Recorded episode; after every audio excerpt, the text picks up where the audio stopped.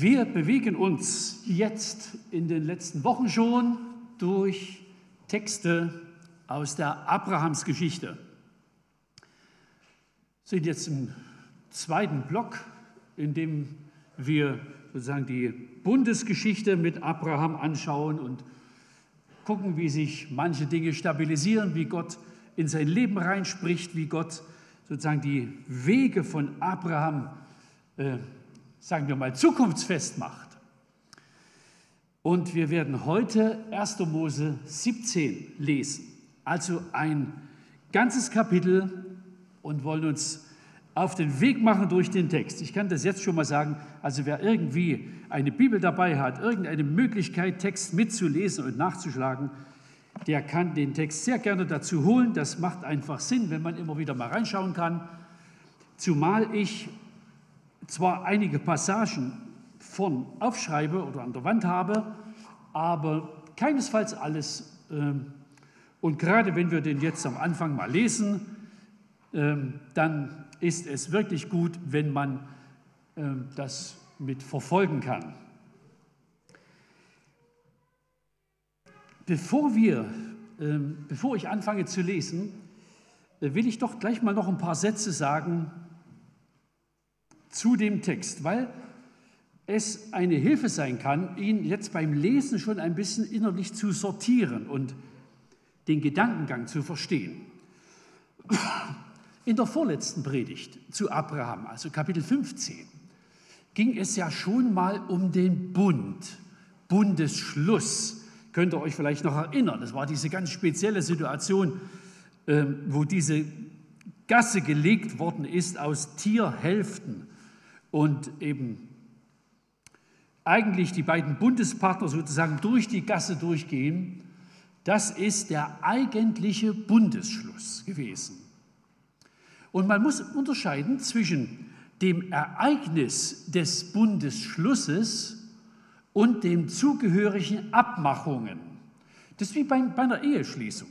Also wenn wir auf dem Standesamt sind oder im Gottesdienst, ja, Traugottesdienst, äh, dann gibt es sozusagen den Akt, wo die beiden zu einem äh, Paar werden, also wo der Bund geschlossen wird. Ja.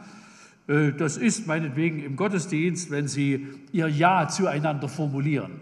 Oder auf dem Standesamt, dort wird wirklich, das ist die eigentliche Eheschließung nach unserem Recht. Also wenn die beiden ihr Ja zueinander sagen und unterschreiben, das ist der eigentliche Bundesschluss. Aber dann gibt es natürlich irgendwie Abmachungen, Absprachen, die nicht den eigentlichen Bundesschluss ausmachen, aber die sozusagen eine Art Vertrag oder ich könnte auch sagen Bundesbedingungen darstellen. Und das Kapitel, das wir heute lesen, das bezieht sich in der Tat eben nicht mehr auf den Bundesschluss, auch wenn das Wort x-mal vorkommt, Bund, ich glaube zwölfmal kommt das in dem Text vor, sondern es beschreibt eher die, sozusagen die, die Abmachungen, die zu dem Bund dazugehören. Und ich habe das gleich mal ein bisschen sortiert. Und wenn wir dann den Text lesen, dann könnt ihr im Kopf einfach schon mal ein bisschen mit verfolgen, wo sind wir denn gerade? Denn der Text ist in dem Sinne äh, nicht so streng geordnet, sondern es, werden, es gibt immer wieder Rückgriffe auf, ähm, auf bestimmte Dinge, die schon mal gesagt worden sind, die vorgekommen sind. Irgendeine Verheißung, die schon mal gegeben wurde, die wird einfach nochmal vertieft und detailliert beschrieben. Also da gibt es ein bisschen Bewegung in der Kiste. Und wenn man die, sozusagen die, den roten Faden, die Schwerpunkte schon mal vor sich hat, dann kann man das vielleicht ein bisschen leichter verfolgen. Und zwar, ihr seht das vorne an der Folie. Es geht auf der einen Seite um Bundeszusagen. Also Gott äh, seinerseits äh, gibt bestimmte, macht Zusagen im Blick auf Abraham, seine Zukunft, seine, seinen Wohnsitz. Und man kann das mit zwei großen Themen zusammenfassen. Einmal Nachkommenschaft und Besitz, Landbesitz. Nachkommen und Land. Das sind die beiden großen Felder. Die, ziehen sich auch durch die Geschichte Israels irgendwie durch, bis in die Gegenwart. Und die andere Hälfte ist, die jetzt nur mit Abraham selbst zu tun hat, das sind Bundesbedingungen. Also es, äh, es werden bestimmte Erwartungen an Abraham formuliert.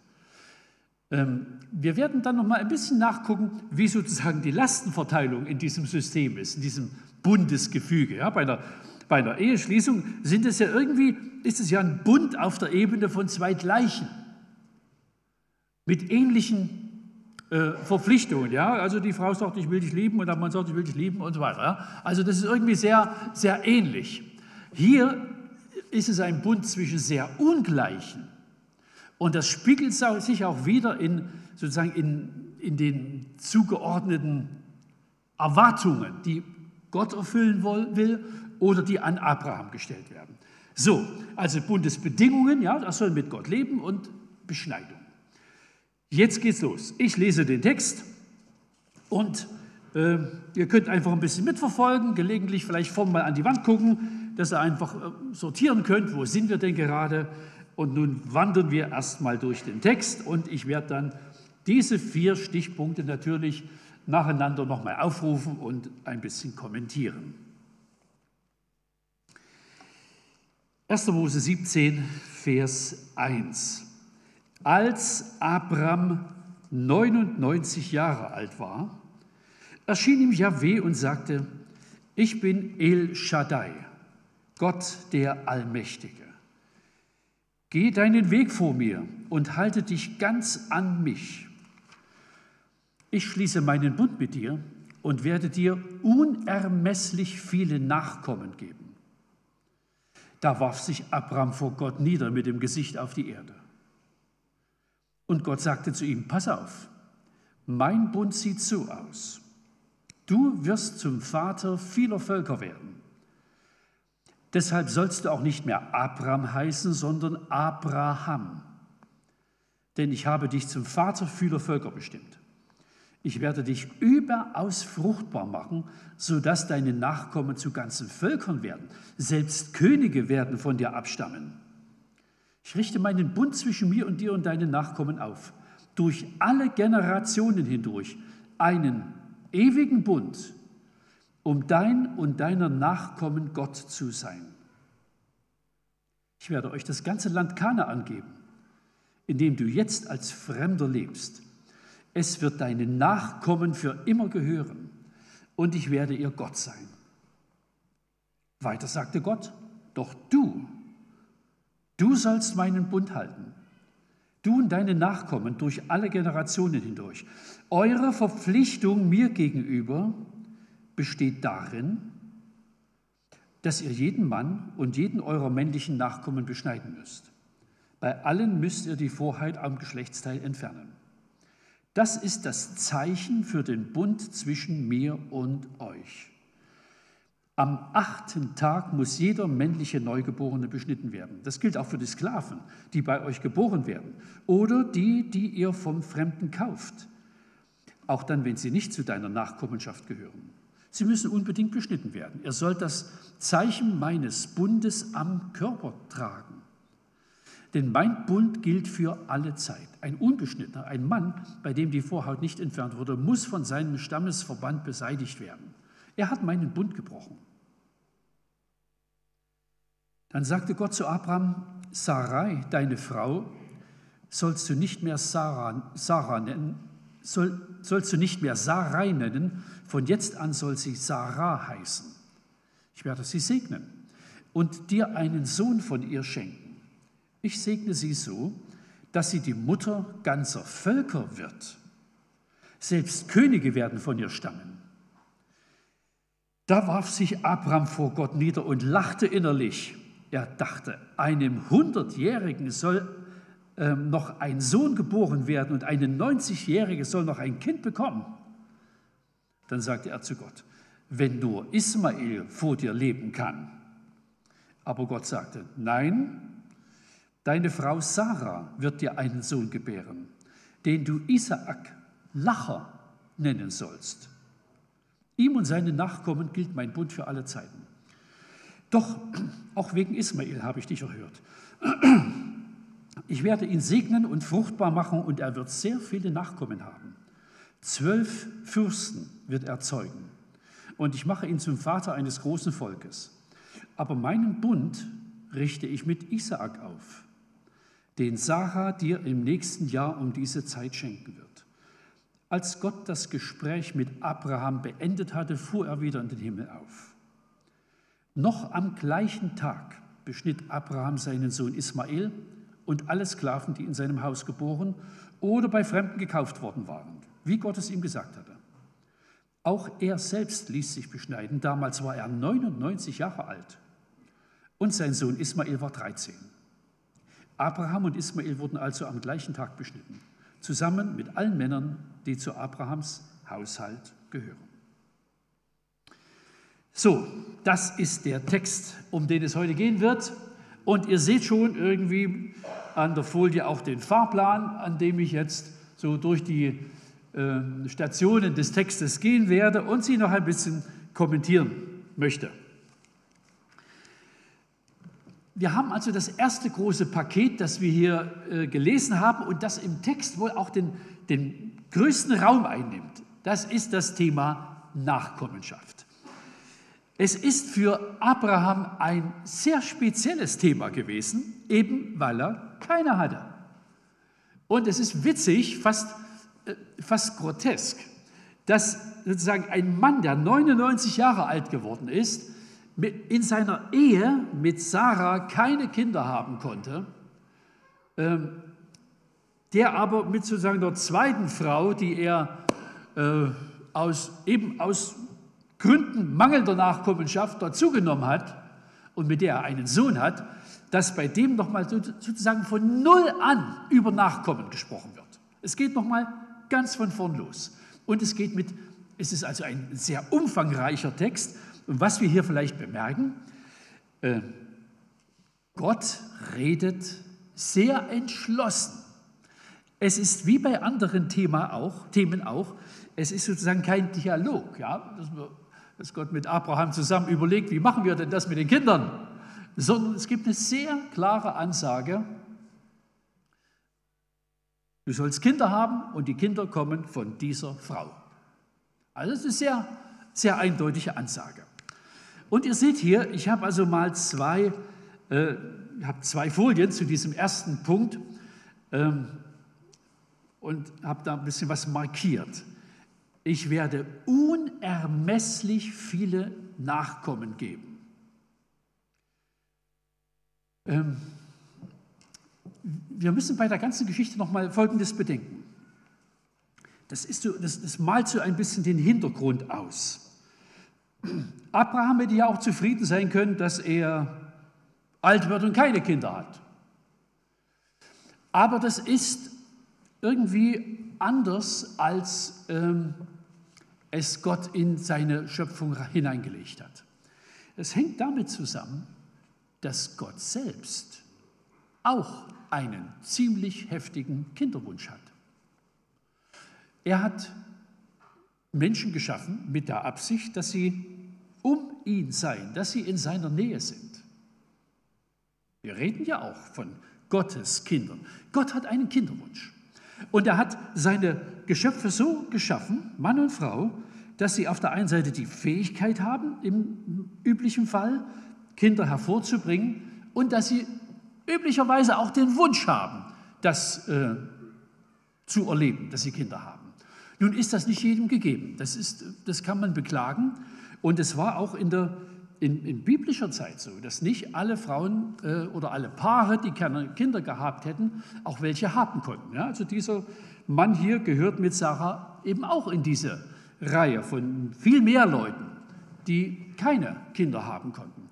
Aber dieser Gedanke, dieser Wunsch, dieser ziemlich heftige Wunsch, äh, Nachkommen zu haben, der ist überhaupt nicht abwegig. Es ist im Gegenteil eher unüblich und auch nicht äh, sozusagen empfehlenswert, dass ein Paar sagt, auch Kinder wollen wir überhaupt nicht. Denn es ist aus mehreren Gründen nicht nur für Kinder gut, äh, Kinder zu haben.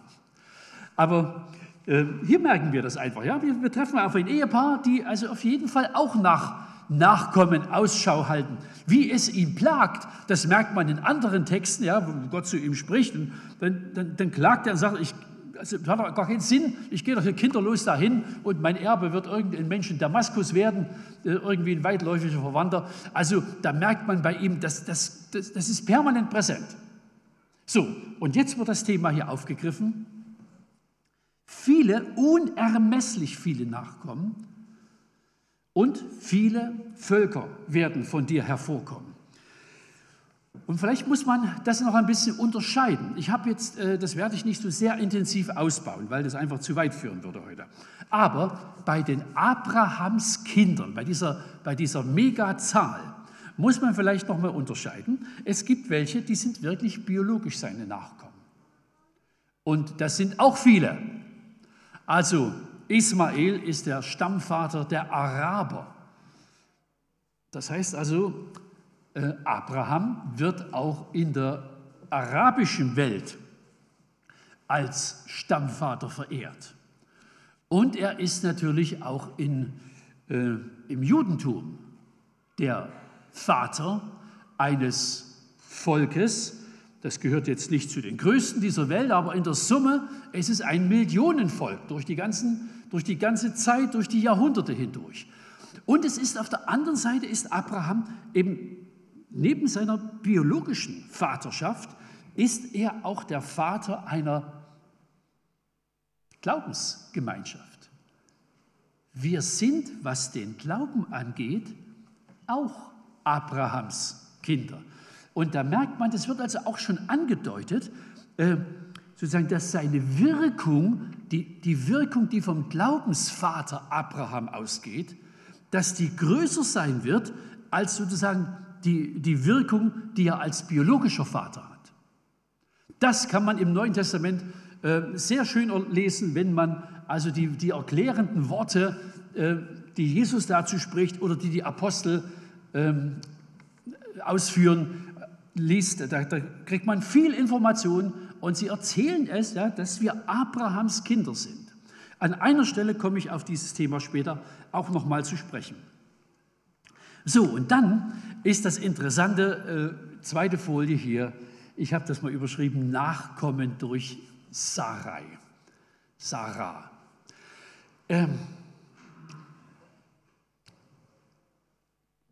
Gott erörtert das Thema Nachkommenschaft und Abraham macht also den Vorschlag, also Gott sagt, ich werde Sarai segnen und dir einen Sohn von ihr schenken. Ich segne sie so, dass sie die Mutter ganzer Völker wird. Selbst Könige werden von ihr stammen. Natürlich allein schon die Königslinie in Israel. Ja, das ist alles Nachkommenschaft von Sarah. Ähm, da warf sich Abraham vor Gott nieder, das Gesicht auf den Boden und lachte innerlich. Also kann ich mir vorstellen, dass er also ein bisschen geschmunzelt hat. Ähm, er bleibt sehr höflich. Also auch äußerlich, er sagt nichts Unanstößiges, er benimmt sich nicht daneben Gott gegenüber, das, das ist einfach korrekt. Aber dann lese ich mal den Vers 18 dann sagte er zu Gott, wenn nur Ismael vor dir leben kann. Also das heißt nichts anderes. Also lass mal Sarah aus dem Spiel, die ist 90. Vergessen, wie alt die ist. Aber ich habe doch einen Jungen, einen haben wir doch. Und äh, meinst du jetzt, oder wäre das nicht eine Idee, dass du diese ganze Geschichte mit den Jungen machst, den es schon gibt? Und dann merken wir ja, Nein, deine Frau Sarah wird dir einen Sohn gebären, den du Isaak Lacher nennen sollst. Also, dass Abraham im Herzen gelacht hat, das hat Gott nicht schon mitgekriegt. Ja? Aber sozusagen ein bisschen, also in dem Namen von Isaak steckt ja auch ein bisschen Humor. Äh, sein ganzes Leben lang heißt der Junge so, dass er ein bisschen erinnert an diese Situation, wo er innerlich geschmunzelt hat über die Idee Gottes, dass eine 90-jährige Frau noch ein Kind gebären soll. Und es wird so, es wird so. Diese alte Frau wird Mutter und Abraham wird mit 100 nochmal Vater. Also das ist die Geschichte. Es gibt Nachkommen. Es gibt dann auch einen ganz speziellen Nachkommen. Aber das ist ein Teil dieser großen Linie, die Gott Abraham hier zusagt. Übrigens auch an anderer Stelle schon mal, 1. Mose 15 beim eigentlichen Bundesschluss, da werden auch schon mal so Linien ganz grob gezogen. Hier werden die nochmal entfaltet und, und detaillierter beschrieben. Ähm, von Abraham geht eine Geschichte aus, die das Gesicht der Welt beeinflusst. So, das ist das eine große Thema, die Bundeszusage, von, die Gott gibt, nämlich Nachkommenschaft. Es sind übrigens zwei Sachen, auf die Abraham lange warten musste. Er musste sehr lange warten auf Nachkommenschaft. Und er musste auch sehr lange warten auf Sesshaftigkeit der ist sein Leben lang umhergezogen. Also jedenfalls bis zu dieser Zeit war er immer auf Achse. Ich habe keine Ahnung, wie viele Kilometer der auf dem Rücken von Pferden oder Kamelen oder zu Fuß zurückgelegt hat. Immer, immer irgendwie heimatlos, immer unterwegs. Und viele, das sind, also die Strecken, die er zurückgelegt hat, das sind durchaus, die, die uns mitgeteilt werden, das sind ein paar tausend Kilometer. Alles und immer unterwegs. Und auch hier wird er beschrieben als einer, der fremd ist. Das Thema Land nimmt übrigens in dieser Bundesgeschichte, in, dieser, in diesem Text, eine, vom Volumen her einen relativ kleinen Raum ein. Es gibt andere Texte, die sind dann noch viel ausführlicher. Da, wird, werden also dann Völker aufgezählt, ja, die, deren Land äh, dazugehören wird, Volksgruppen. Das macht er, ähm, das wird sozusagen in vielen Etappen wird es, wird es immer konkreter. Aber es wird eine große Linie gezogen in diesem Text. Ich lese diesen Vers 8 noch einmal. Ich werde euch das ganze Land Kanaan geben, in dem du jetzt als Fremder lebst. Es wird deinen Nachkommen für immer gehören. Und ich werde ihr Gott sein. Ich habe ein paar kleine Anmerkungen, ich werde also nicht so sehr lange bei diesem Punkt bleiben. Ähm, es ist ja logisch, das können wir gut verstehen. Also Bund, Bundesschluss und viele, viele Nachkommen, das macht eigentlich nur Sinn, wenn es auch einen Raum gibt, an dem diese Nachkommen wohnen. Abraham mit seinem Hausstand von äh, 200 und x, ja, war ja doch ein, größerer, ein größeres Unternehmen, das er irgendwie betrieben hat und befehligt hat. Das war immerhin noch mobil, die konnten noch von A nach B ziehen. Aber je größer ein Volk ist, je größer die Zahlen werden, umso klarer ist es ausgeschlossen, dass man nomadisch lebt. Also selbst ein, ein Ort wie Kirchberg, das ist eine Größenordnung, die, man kann nicht mehr umherziehen mit seinen Schafen oder was und, und die irgendwo mal weiden lassen, mal in Sauersack, mal was weiß ich. Also das, das ist einfach ausgeschlossen. Ja, das geht nur mit kleinen Zahlen. Große Zahlen brauchen einen Raum zum Leben, Sesshaftigkeit. Und deshalb ist es irgendwie sehr gut verständlich. Es ist fast zu erwartendes Teil eines Gesamtpaketes, dass es, äh, dass es eine Landverheißung gibt, die Gott auch durchsetzt. Da habe ich hier noch geschrieben, ähm,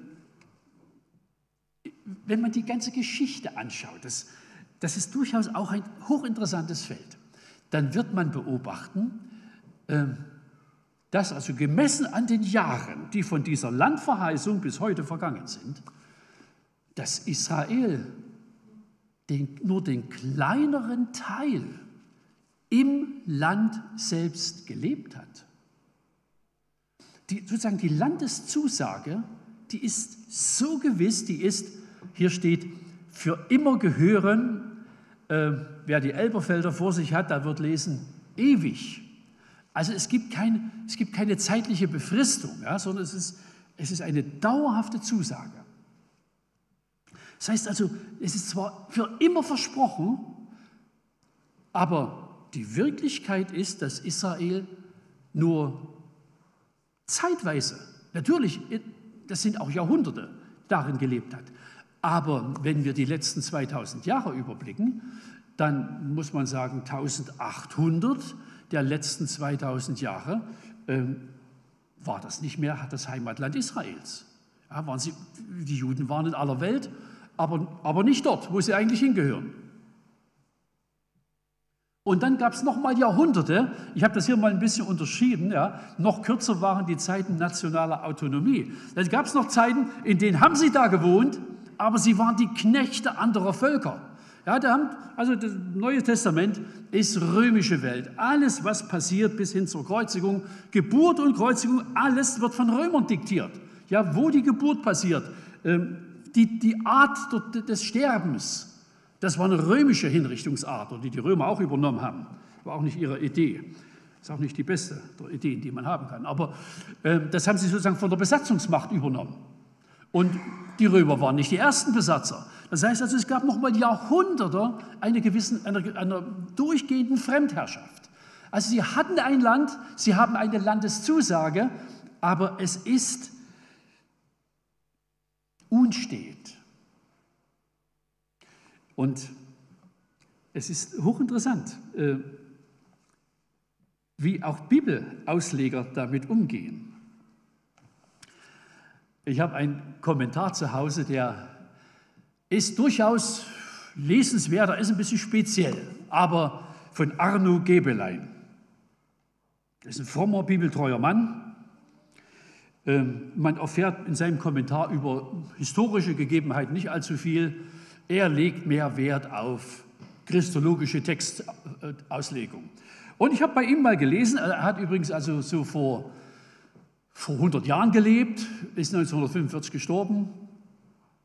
Das heißt, er hatte seine, seine Kommentare irgendwie in der ersten Hälfte des 20. Jahrhunderts geschrieben.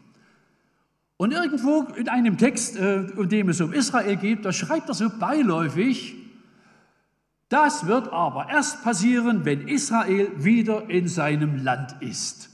So nehmen wir mal an, da hat es, was weiß ich, 1925 geschrieben, vielleicht, ja, 45 ist er gestorben, also irgendwann, erste Hälfte des 20. Jahrhunderts.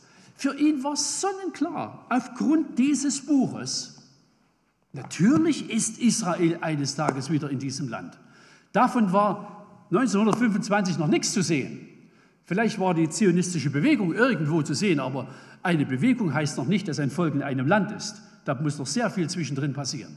Das heißt, Schriftausleger sind sich vom Abrahamstext über viele Zwischenstationen bei den Propheten hin sicher, bis auch zu den, den Worten des Apostels Paulus, natürlich ist Israel und Land am Ostende des Mittelmeeres untrennbar verwoben. Geht's, geht, kann man überhaupt nicht trennen. Es gab in der Geschichte Ideen, die Juden irgendwo anders in der Welt anzusiedeln. Ja, da gab es also verschiedene Ideen, wo man sozusagen einen jüdischen Staat errichten wollte, wo einfach mehr Platz war und äh, nicht so viele Menschen waren. Ja, wollte da sammeln. Hat sich alles zerschlagen. Und an einem Ort, wo es eigentlich überhaupt nicht hingepasst hat, ist dieses Land wieder entstanden. Also diese, diese Landeszusage, die ist bindend. Es ist wirklich nicht nur eine Option. Und die, die Schrift redet davon, in diesem Land wird sich noch Spannendes ereignen. Bis hin irgendwie als, als Ankunftsplatz bei der Wiederkunft Jesu auf diese Welt. Also, dort wird sich noch manches tun. So, das sind die beiden Zusagen, die der Text gibt, die hier erzählt werden. Einmal Nachkommenschaft und Land. Noch eine kleine Anmerkung, die hatte ich schon erwähnt, kann man ja lesen. So, jetzt reden wir über die Bundesbedingungen, die in diesem Text genannt werden. Die stecken auch ein bisschen verstreut in dem Text äh, und nehmen unterschiedlich viel Platz weg. Ähm, wir fangen mal an mit erstens, oh, fehlt hier ein bisschen was. Die erste Bedingung ist, er soll mit Gott leben. Und Abraham war 99 Jahre alt, das ist der Vers 1 in diesem Kapitel. Da erschien der Herr dem Abraham und sprach zu ihm, ich bin Gott, der Allmächtige, lebe vor meinem Angesicht und sei untadelig. Das wäre ein sehr schöner Gesprächsstoff für eine Gruppe.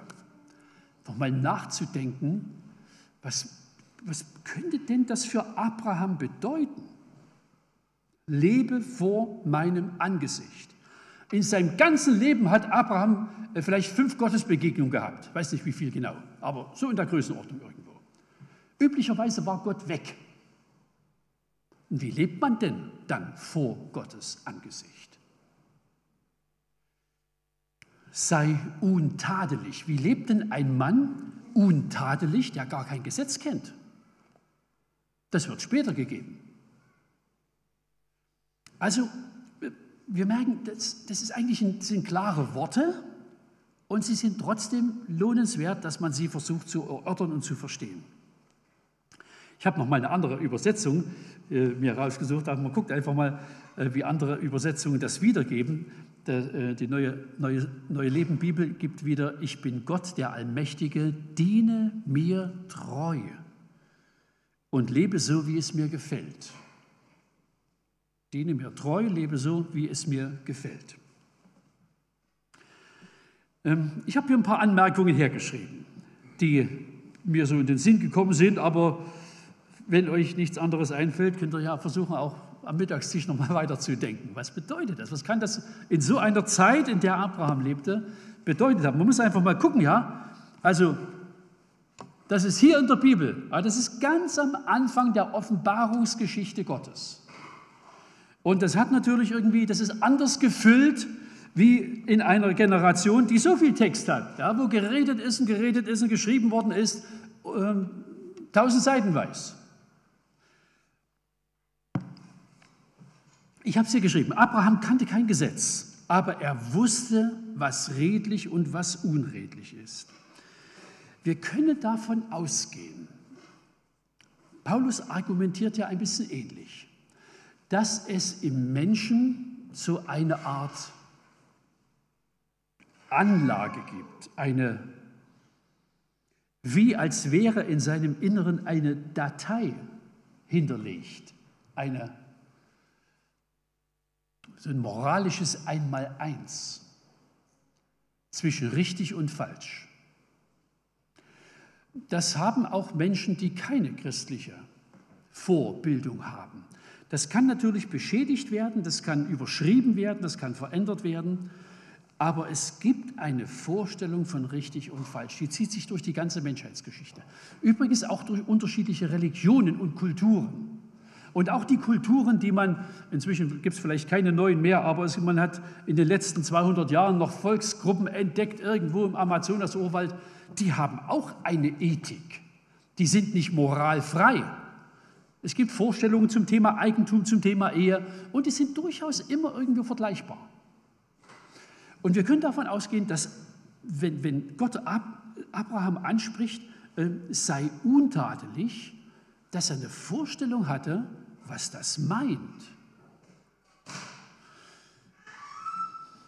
Ja, und dann habe ich hier nochmal diese, diese, diese, diese Wendung aufgegriffen. Vor dem Angesicht Gottes leben. Ich denke, wir verstehen das genauso. Wir sehen Gott auch nicht. Wir haben nicht mal ein Bild von Gott, das wir irgendwo hinhängen. Und wir können trotzdem irgendwie mit, dem, mit, dem, mit der Wendung was anfangen, ich will vor dem Angesicht Gottes leben. Etwa im Sinne von im Licht leben, nichts verstecken wollen.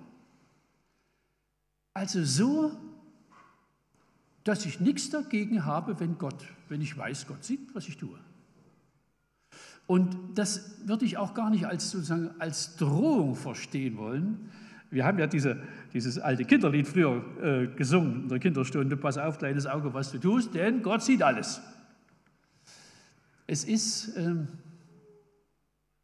also die Gegenwart Gottes ist, eignet sich nicht, um damit zu drohen. Es ist eher ein, ein Privileg. Ja? Es ist gut, dass Gott da ist. Es ist gut, dass wir ihn jederzeit erreichen. Und vor dem Angesicht Gottes leben heißt, ich weiß das und ich will es auch. Ich will es auch. Ich will keine undurchleuchteten Zonen im Leben haben. Ich möchte gern, dass Gott überall sozusagen präsent ist. Er, ich will vor seinem Angesicht leben. Und da, wo das nicht der Fall ist, wo irgendwie es mir lieber wäre, es würde niemand zuschauen, da soll er trotzdem irgendwie sein Licht hineinlegen. Vor dem Angesicht Gottes leben. Bei untadelig habe ich nochmal geschrieben, meide alles, was dich angreifbar macht. Es ist ja so, äh, im Neuen Testament bei den, bei den ältesten Kriterien, da gibt es eine ähnliche Formulierung, die ähm, für die Berufung von Ältesten mit bedacht werden soll. Ähm, ich lese einfach nochmal einen Vers aus 1 Timotheus 3, Vers 7. Auch außerhalb der Gemeinde muss er einen guten Ruf haben, damit er nicht in übles Gerede kommt und der Teufel ihm daraus einen Strick drehen kann. Also sozusagen die, eine gewisse moralische Unangreifbarkeit nach, äh, nicht nur zu den, zu den anderen Frommen hin, sondern auch nach außen. Und ich meine, sei untadelig. Das ist so eine, so eine, so eine Haltung, die, die die nicht leicht angreifbar ist, weil ein Mensch redlich lebt vor Gott und Menschen. So, also er soll mit Gott leben. Das ist diese, diese Aufforderung, die vielleicht auch gar nicht so ganz leicht ist, weil er nicht jeden Sonntag einen Gottesdienst hat, weil er keine Bibel zu Hause hat. Ähm, die, die Gottesoffenbarungen waren in ziemlich großen Abständen. Da lagen zum Teil Jahre dazwischen. Da kann durchaus das zweite Element eine Unterstützung sein. Das ist uns ein bisschen fremd, aber wir müssen das auf dem Hintergrund dieser ganzen äh, geschichtlichen Situation verstehen, nämlich zweite Bundesbedingung Beschneidung.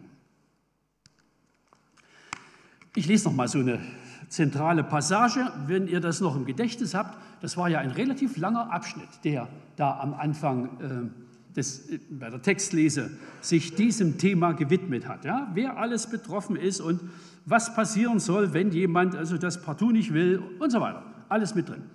Eure Verpflichtung mir gegenüber besteht darin, dass ihr jeden Mann und jeden eurer männlichen Nachkommen beschneiden müsst. Bei allen müsst ihr die Vorhaut am Geschlechtsteil entfernen. Das ist das Zeichen für den Bund zwischen mir und euch. Am achten Tag muss jedes männliche Neugeborene beschnitten werden.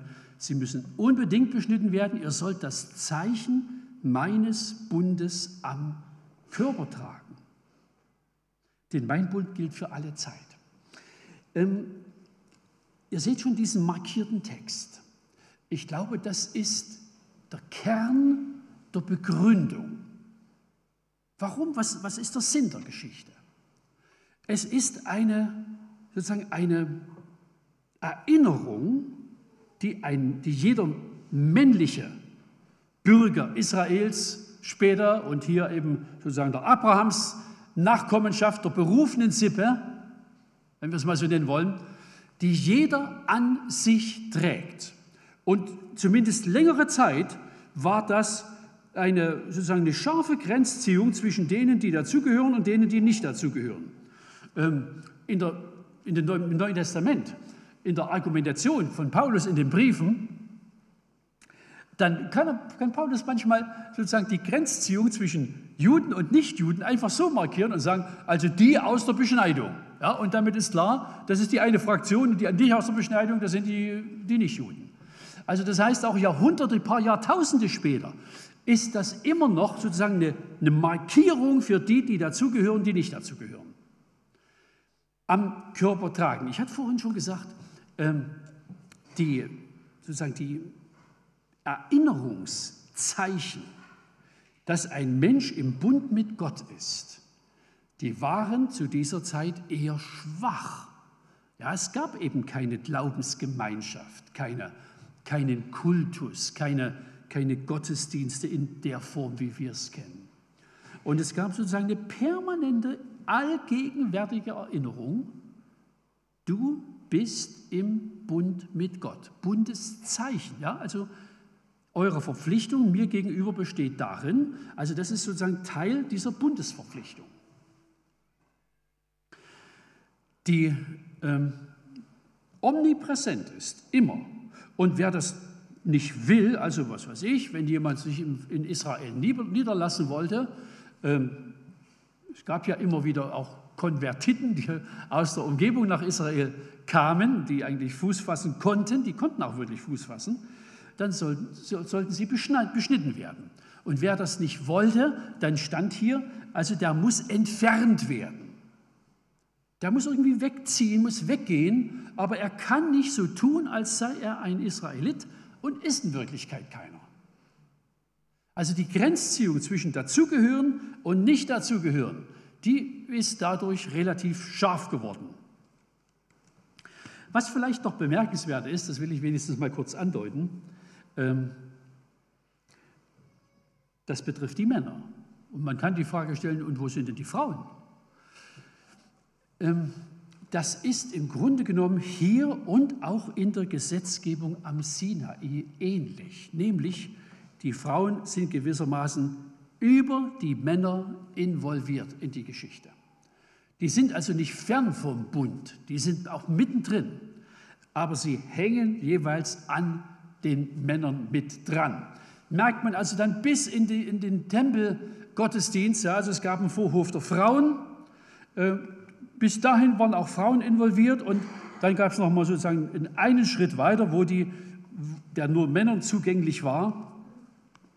Ähm, man merkt in der Geschichte eine gewisse Geschlechterdifferenzierung, die sich in anderer Form allerdings, aber auch in der neutestamentlichen Gemeinde wieder zeigt.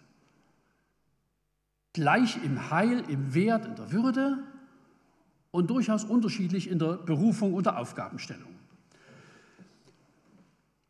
Ich möchte es gerne noch mal so ein bisschen aus der alten Geschichte herausholen. Das ist eine sehr spezielle äh, Abrahams Verheißung.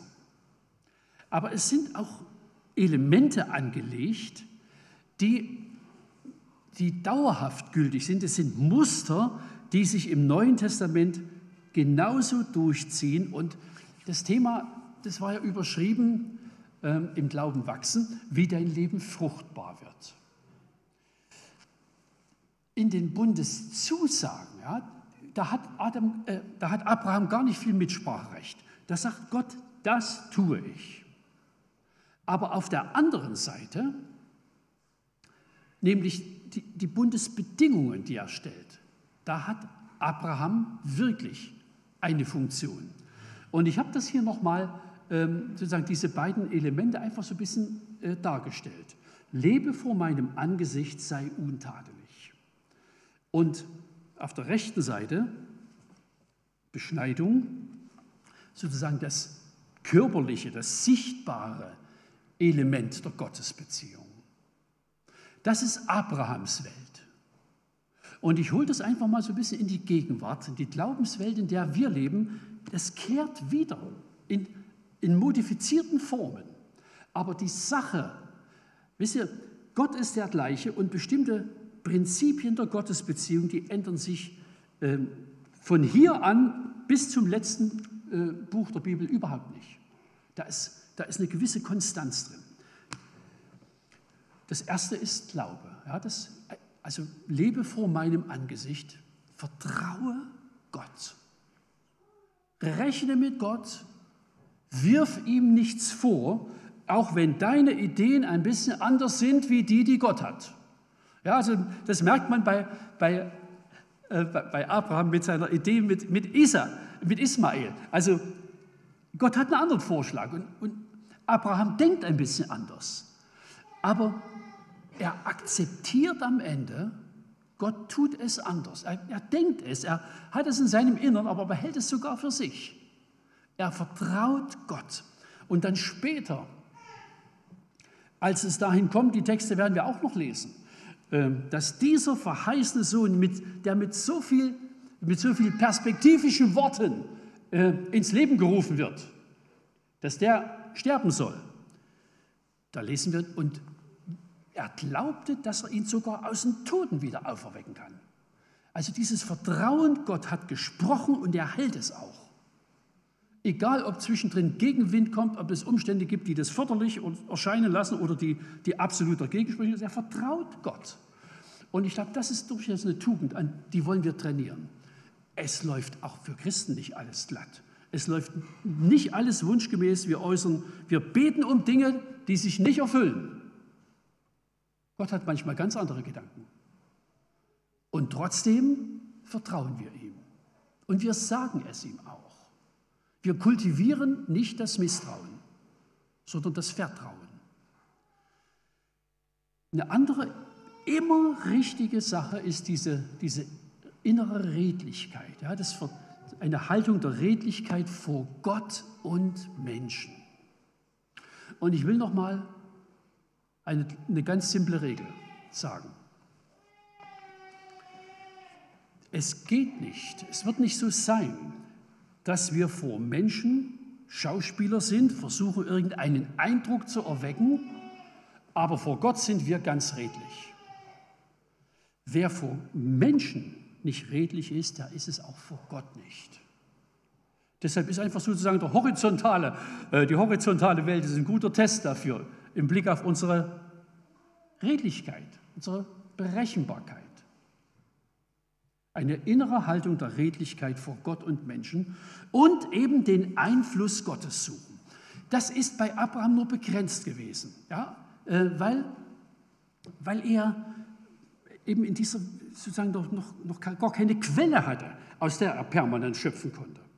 Aber das gehört zu diesem vor dem Angesicht Gottes Leben dazu. Ja, wir suchen den Einfluss Gottes. Wir suchen den äh, periodisch. Ja, also ich, von meiner, von meiner Kindheit an habe ich das nie anders erlebt. Wenn die Gemeinde zusammenkommt, sind wir dabei. Selbstverständlich. Auch wenn man vier Kilometer zu Fuß gehen muss. Das war in unserem Elternhaus nie anders. Gab es überhaupt. Also die Option, gehen wir heute, die stand nie zur Debatte. Nie. Das war einfach so. Also, wir haben den Einfluss Gottes gesucht. Und man kann das auch, wenn es keine periodischen Elemente gibt, auch irgendwie punktuell tun. Ich baue, äh, wenn ich ein bisschen Zeit habe, zu Hause an einer größeren Mauer und ich nehme meistens mein Handy mit und äh, ich höre mal ganz gern diese, ähm, diese Beiträge an, ich glaube, die gehen 27 Minuten oder was, von dieser Sendereihe durch die Bibel, die man, kann man beim Evangeliumsrundfunk hören, geht sozusagen eine Auslegung der ganzen Heiligen Schrift. Und gibt es eine kleine App, kann man sich runterladen. Und ich suche mir immer wieder mal Texte raus, wo ich gern was dazu hören will. Und während ich dann meine Steine setze, höre ich ein bisschen an. Also wir suchen den Einfluss. Man kann in der gleichen Zeit auch was anderes hören. Aber wer sozusagen immer nur dünne Soße hört, da gibt es nicht so viel konzentrierte Weisheit im Hirn. Und deshalb muss man auch manchmal ein bisschen wählen. Was, was, welchem Einfluss setze ich mich aus? Und rechts dann diese Spalte. Es gibt irgendwie im Glauben auch so ein sichtbares Element, ja, wo man sich dazu stellt. Also für den 99-jährigen Mann zu sagen, und ich lasse mich beschneiden, ich könnte mir vorstellen, also da hat er auch dreimal überlegt und mit seiner Frau geredet. Und er tut es. Und es braucht einfach solche Schritte im Leben, die, egal aus welcher Himmelsrichtung der Wind weht, die wir gehen. Das der erste, sozusagen in der christlichen Glaubensgeschichte, ist vielleicht, na, vielleicht nicht der erste, aber ein ganz markanter, ist Taufe. Und zwar nicht in irgendeinem Hinterzimmer, sondern so, dass es alle wissen können, die es wissen wollen. Das verstecken wir nicht. Taufe ist für als Signal nach außen gedacht. Ich gehöre zu Gott. Und ich habe da hier noch mal zwei Begriffe stehen. Es gibt Dinge, ja, die, weil ich Christ bin, bin ich anwesend. Bin ich dabei. Und es gibt andere, da würde ich sagen, weil ich Christ bin, bin ich nicht dabei, da bin ich abwesend. Da bin ich nicht zu haben, da bin ich nicht irgendwie äh, der richtige Mensch dafür. Das sollen andere tun. Also, dass man das auch irgendwie signalisiert. Ja? Es gibt Sachen, da bin ich immer da, weil das zu meinem Leben als Christ gehört. Und bei anderen Sachen bin ich nicht dabei. Ich würde heute die Grenzen ein bisschen anders ziehen, äh, als wir das als Jugendliche gelehrt gekriegt haben. Ja? Also das war schon hochkritisch, wenn jemand von der Jugend in die Freiwillige Feuerwehr damals ging. wo ich heute sagen würde, ne, das ist nicht sozusagen kein christliches Markenzeichen, äh, der Feuerwehr fernzubleiben. Ähm, die, die Kriterien setzen wir anders heute. Aber es gibt Orte und Umstände, da passen wir nicht hin als Christen. Und die sollte man durchaus auch meiden. Wie dein Leben fruchtbar wird. Wir haben es durchaus zu einem bestimmten Teil in der Hand. Wir merken hier bei, diesem, bei der linken Seite, nee, bei, dem, bei dem, was Gott tut, es gibt eine souveräne Haltung Gottes. Er macht Geschichte mit Menschen. Er hat Pläne. Und es gibt auf der anderen Seite sozusagen diese menschliche Seite, die kann diese Pläne hindern, sie kann sie fördern, sie kann äh, sich ein bisschen sträuben, auf die nächste Generation verlagern. Ja, es gibt auch manchmal Zusagen, die setzt Gott einfach ein Stück aus. Aber das ist so die Botschaft auch in diesem schönen Kapitel 17, die man bei Abraham beobachten kann. Er lässt sich darauf ein. Und der Schluss ist, und dann hat Abraham das gemacht. Bei allen im Haus, bei den Sklaven und bei sich selber auch. Gott hat geredet und Abraham hat gehandelt. Das ist irgendwie ein Muster, das am Ende dazu führt, dass Abraham der Mann ist, wie wir ihn kennen. Dass er die Würde gewinnt, mit der er auch im Neuen Testament thematisiert und behandelt wird. Wir sind alle viel, viel kleinere Lichter. Aber wenigstens Lichter. Und das wollen wir mit Gottes Hilfe auch leben und gewinnen.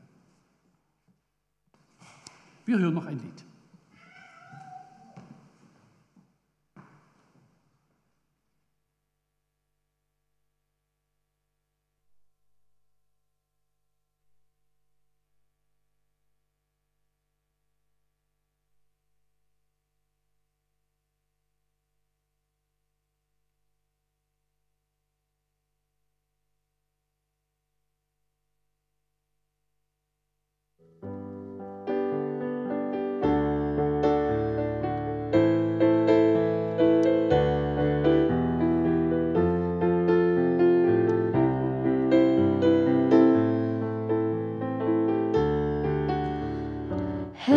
Herrlicher Gott, liebender Retter, ich weiß genau, all meine Tage sind in deiner Hand, kunstvoll erdacht, perfekt geplant.